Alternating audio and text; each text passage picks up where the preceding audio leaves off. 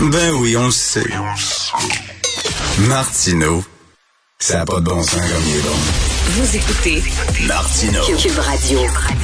Alors, ça fait longtemps qu'on se pose des questions sur l'état de santé de Vladimir Poutine. Bien sûr, état de santé mental, hein, parce qu'on se demande vraiment ce qui lui passe entre les deux oreilles pour toujours brandir cette menace nucléaire, mais aussi état de santé physique. Lorsqu'on le voit, il a pas l'air très bien, il a l'air vraiment très bouffi. Euh, aussi, cette idée-là de recevoir des interlocuteurs euh, qui sont assis à l'autre bout d'une table interminable. Je ne pensais même pas qu'on pouvait faire des tables aussi longues, comme s'il avait peur d'attraper un virus. On se dit, est-ce qu'il est malade? Et là, il y a une rumeur, hein, je le dis, c'est une rumeur, mais que j'ai vue pas sur des sites complotistes, que j'ai vu sur des sites de journaux euh, tout à fait euh, euh, sérieux.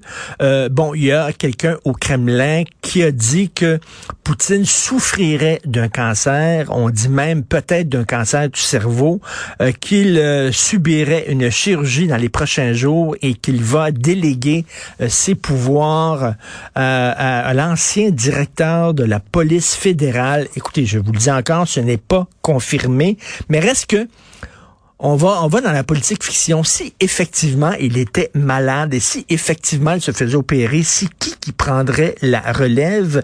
Euh, euh, Nous allons parler avec Monsieur Michel Roche, professeur en sciences politiques à l'Université du Québec à Chicoutimi et spécialiste de la Russie. Bonjour, Monsieur Roche. Bonjour. Est-ce que vous vous posez vous aussi des, la question sur l'état de, de, de santé physique de Poutine lorsque vous le voyez?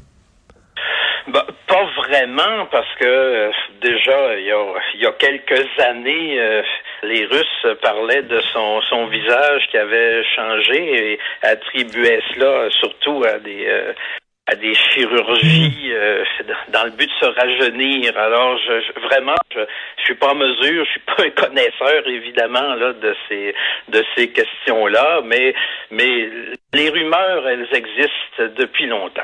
C'est ça, là, bon, euh, moi, ce que j'ai vu, c'était sur le site d'un journal euh, euh, belge qui s'appelle Métro, où on dit, bon, c'est ça, il aurait peut-être un cancer du cerveau. Il y a des gens qui disent, ah, ceci explique cela, peut-être.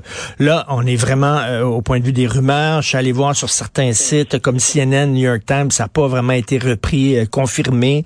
Euh, donc, c'est pas des faits avérés, mais là, on va faire de la politique fiction si, si effectivement, euh, il tombait malade, il devait se faire opérer, euh, qui prendrait la relève? Il déléguerait ses pouvoirs à qui? Bon? D'abord, euh, en principe, euh, c'est pas à lui à décider à qui il délègue ses pouvoirs. Alors, euh, donc, la Constitution, elle, elle prévoit deux cas de figure. Le premier, c'est euh, s'il démissionne ou qu'il est dans l'incapacité euh, permanente pour des raisons de santé, là, de d'exercer ses fonctions, ou encore s'il est destitué, ben, il faut procéder à, à l'élection euh, au plus tard euh, trois mois après la cessation anticipée de son mandat.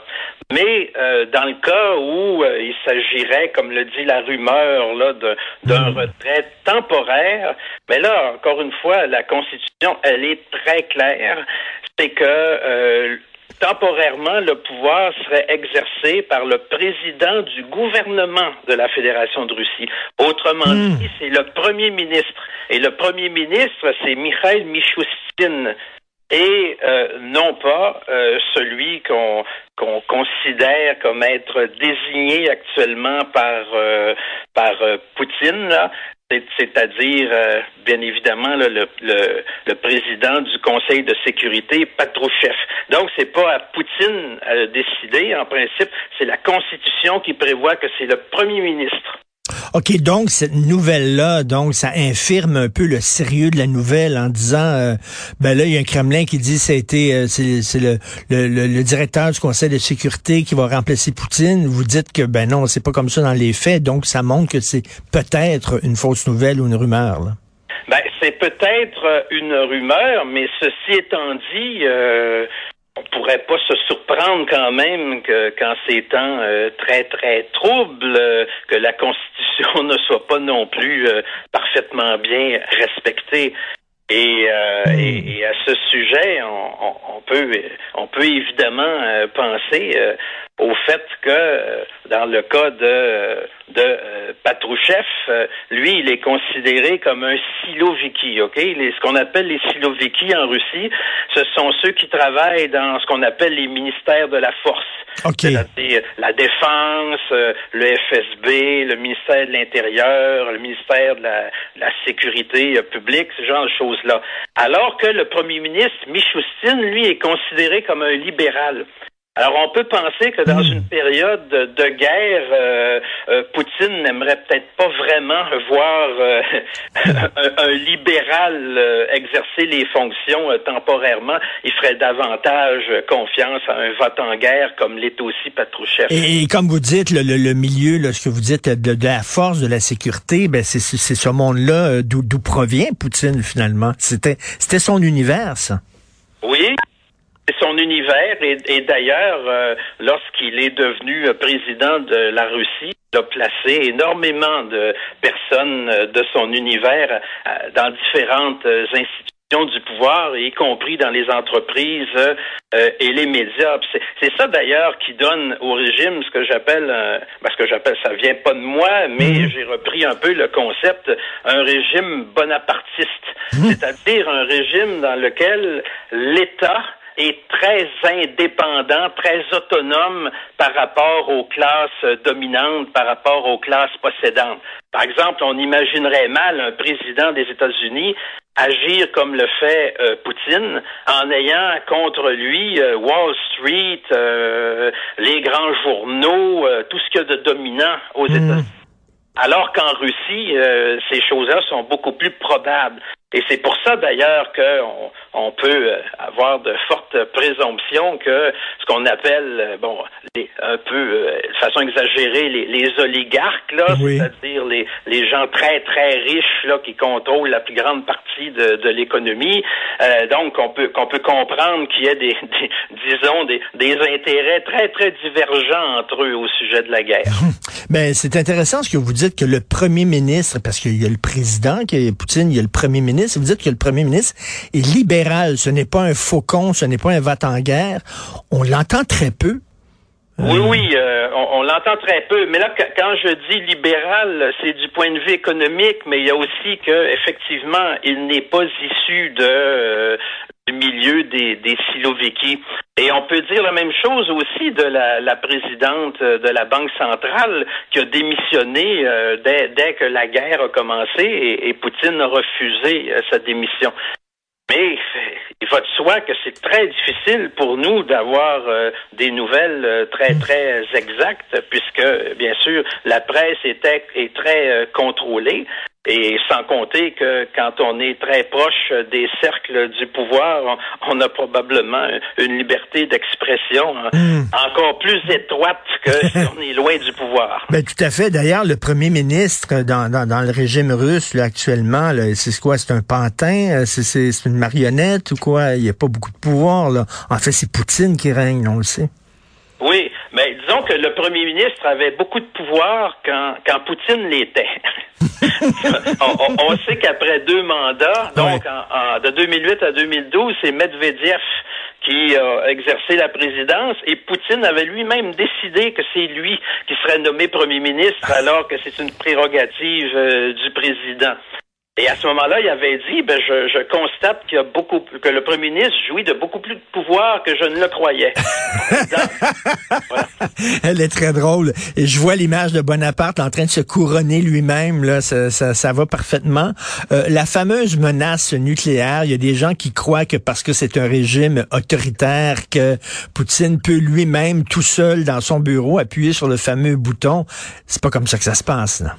Non, c'est pas comme ça que ça se passe parce que euh, il faut qu'il y ait au moins euh, deux personnes euh, qui soient d'accord avec ça et l'autre personne, donc qui possède aussi les codes nucléaires, c'est le ministre de la Défense Sergei Shoigu. Ce qui fait que supposons que dans son coin Poutine euh, voudrait euh, envoyer, disons, un missile tactique euh, sur l'Ukraine, ben là, il faudrait vraiment que son ministre de la Défense soit parfaitement d'accord avec lui. Mais, si son entourage, justement, pense que Poutine a perdu la raison, ben à ce moment-là, ça pourrait effectivement être un, gros empêchement pour lui. On se souvient, hein, ce qu'on a appris, Donald Trump, ses, ses principaux conseillers enlevaient des dossiers qui étaient sur son bureau euh, pour pas qu'il les signe parce que ça aurait été trop dangereux pour euh, pour les États-Unis. Euh, donc il y avait comme ce qu'on appelle un deep state qui était autour de Poutine pour de Trump pour protéger le pays des, des, des, errements de Donald Trump. On a appris ça récemment. Donc, ça pourrait être une forme de, comme ça de gens. Mais en même temps, le, ministre de la Défense a été nommé par Poutine, donc il doit être proche de lui. Oh euh, il est clairement proche euh, de lui, mais euh, il reste quand même à, voir dans, dans, quelle mesure serait-il en accord, surtout, surtout si l'entourage de Poutine considère réellement qu'il perd la raison mais là, il faudrait aussi que le ministre de la Défense perde la raison euh, de son côté. C'est pour ça hmm. que je dis qu'il y a au moins euh, une garantie minimale. Mais si Poutine ne perd pas la raison et qu'on considère pour des raisons euh, stratégiques que ce serait, disons, bénéfique pour le pays que, que d'agir ainsi, ben là, à ce moment-là, ça deviendrait passablement dangereux. Et c'est pour ça que euh, on a l'impression parfois que on, sait euh, de notre côté qu'on a affaire à, un chien enragé, mais avec mhm. un chien enragé, ben il faut il faut savoir faire preuve aussi de, de stratégie, de savoir-faire, etc. Et là, ben, il apparaît de plus en plus euh, clair, là, d'après les, les, les, déclarations des dirigeants aux États-Unis, là, que, que le, le, but finalement, ce n'est plus simplement de protéger l'Ukraine, mais d'affaiblir la Russie, d'où l'annonce de 33 milliards euh, de dollars d'aide supplémentaire. Et, j'avoue que ceci a vraiment pour effet là, de, de risquer une très, très forte escalade. ah oui? Côté de la Russie, oui, c'est ça qui est inquiétant. mon ok, ça vous inquiète là, de, la possibilité d'une escalade. Et lorsqu'on euh, Poutine dit euh, euh, qu'il y aurait un danger réel de, de troisième guerre mondiale, vous prenez ça au sérieux? Ce ne serait pas une guerre mondiale comme telle, parce que il y a déjà une grande partie de, hmm. y compris la Chine, là, je, je doute qu'elle euh, qu'elle embarquerait là-dedans. Hein. La Chine, c'est la manufacture de la planète. Elle n'a pas intérêt à, à, ce que ses à ce que ses clients euh, disparaissent euh, ou s'appauvrissent, etc. Donc, ce serait probablement plus vraisemblablement une guerre entre l'OTAN et la Russie. La Russie n'ayant pas d'alliés très très forts pour mener la guerre, mais euh, c'est un risque d'escalade. C'est sûr qu'on peut considérer aujourd'hui que les probabilités que ça arrive sont infiniment plus élevées qu'elles ne hmm. l'étaient il y a un an ou deux. Ceci dit, euh, elles m'apparaissent quand même relativement faibles. Puis il y a une chose aussi sur laquelle je pense qu'on devrait insister, c'est sur la très, très grande fragilité de, de la Russie. Parce que derrière l'image de force euh, euh, que, le pays lui-même cherche à projeter, dans les faits, il y a une économie qui est déclinante. Euh, la population active maintenant, imaginez, elle, elle baisse d'un million de personnes par année. Oh, par année. Alors, c'est une crise démographique qui est extrêmement grave, qui préoccupe d'ailleurs aussi euh, Poutine. Et euh, c'est sans compter aussi le retard technologique, euh, scientifique qu'on prend. Écoutez, depuis depuis 2014, on, on, a perdu plus de 70 000 scientifiques. Le, le nombre s'est multiplié par 5 de 2014 à aujourd'hui. Avant, on en perdait en 2014 14 000 euh, scientifiques et chercheurs, et là, on est rendu à 70 000 par hmm. année. Alors tout ça, ben, ça compromet terriblement à long terme euh, et même, euh, je dirais même à court et moyen hmm. terme, l'avenir de la Russie.